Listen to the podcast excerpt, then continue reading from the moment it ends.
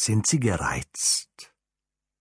Verspüren Sie ein allgemeines vages Unlustgefühl? Fühlen Sie sich beobachtet? Tanzen Ihnen Punkte vor den Augen? Verspüren Sie plötzlich ein Gefühl der dumpfen und ungezielten Wut? Haben Sie das Bedürfnis, etwas zu zerstören? Haben Sie unbestimmte Mordgedanken? Wenn Sie eines oder mehrere dieser Symptome bei sich feststellen, dann befinden Sie sich möglicherweise in einem Kurort des bayerischen Voralpenlandes und es ist gerade Föhn.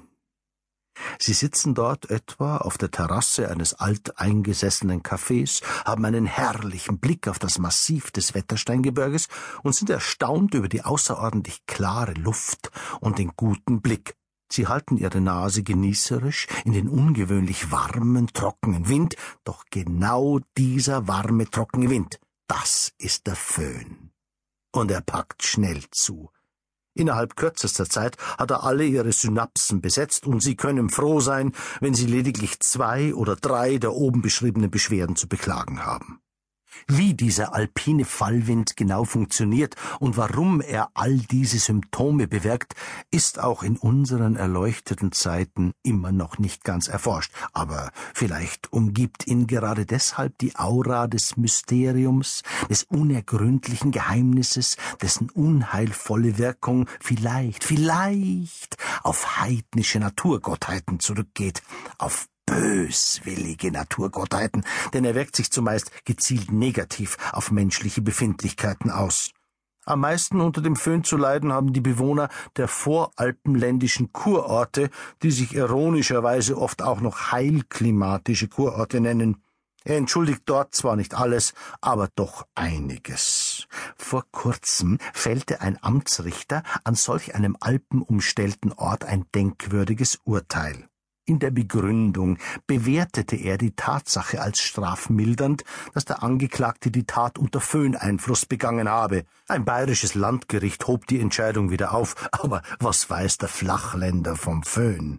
Dabei trifft der Föhn auch nicht Hinz und Kunz. Die Föhnfühligen sind eine eingeschworene Gemeinschaft, die sich auf der Straße erkennen und diese temporäre Behinderung als Sensibilisierung verstehen.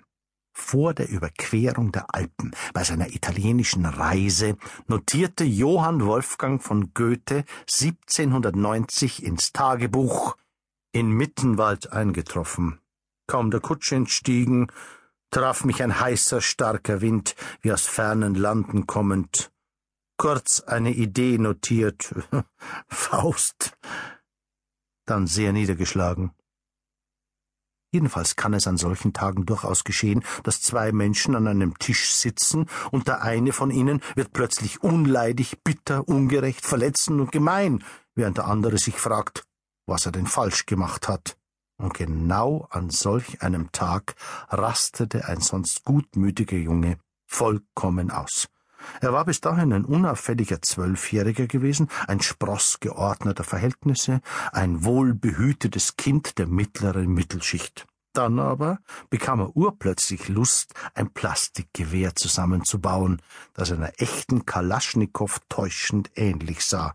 Pauli Schmiedinger betrachtete die AK-47 liebevoll, versuchte dann ein gefährliches und hartes Gesicht aufzusetzen und zielte mit der Anscheinwaffe, so der Polizeiausdruck, auf Passanten. Und auch auf dem Friedhof am Fuße des Kramergebirges herrschte der blanke Föhn. Die Sonne stach, am blauen Himmel erschienen nur die typischen linsenförmigen Lenticularis-Wolken. Die Kramerspitze selbst wuchtete sich gleich hinter der Friedhofsmauer auf ihre knapp zweitausend Meter hoch, und das Gipfelkreuz droben zwinkerte der Trauergemeinde unverschämt zu. Revela Domino viam tuam, psalmodierte der Gemeindepfarrer müde. Et spera in eum, fuhr sein Kaplan ohne rechte Lust fort. Beide schweiften mit den Gedanken ab und waren überhaupt nicht bei der Sache. Der Verstorbene selbst, František Hovorkowitschka, ein aus dem Tschechischen zugezogener Spenglermeister, war versenkt worden wie die schwarze Acht beim Billard, rumpelnd und zur Freude aller Umstehenden.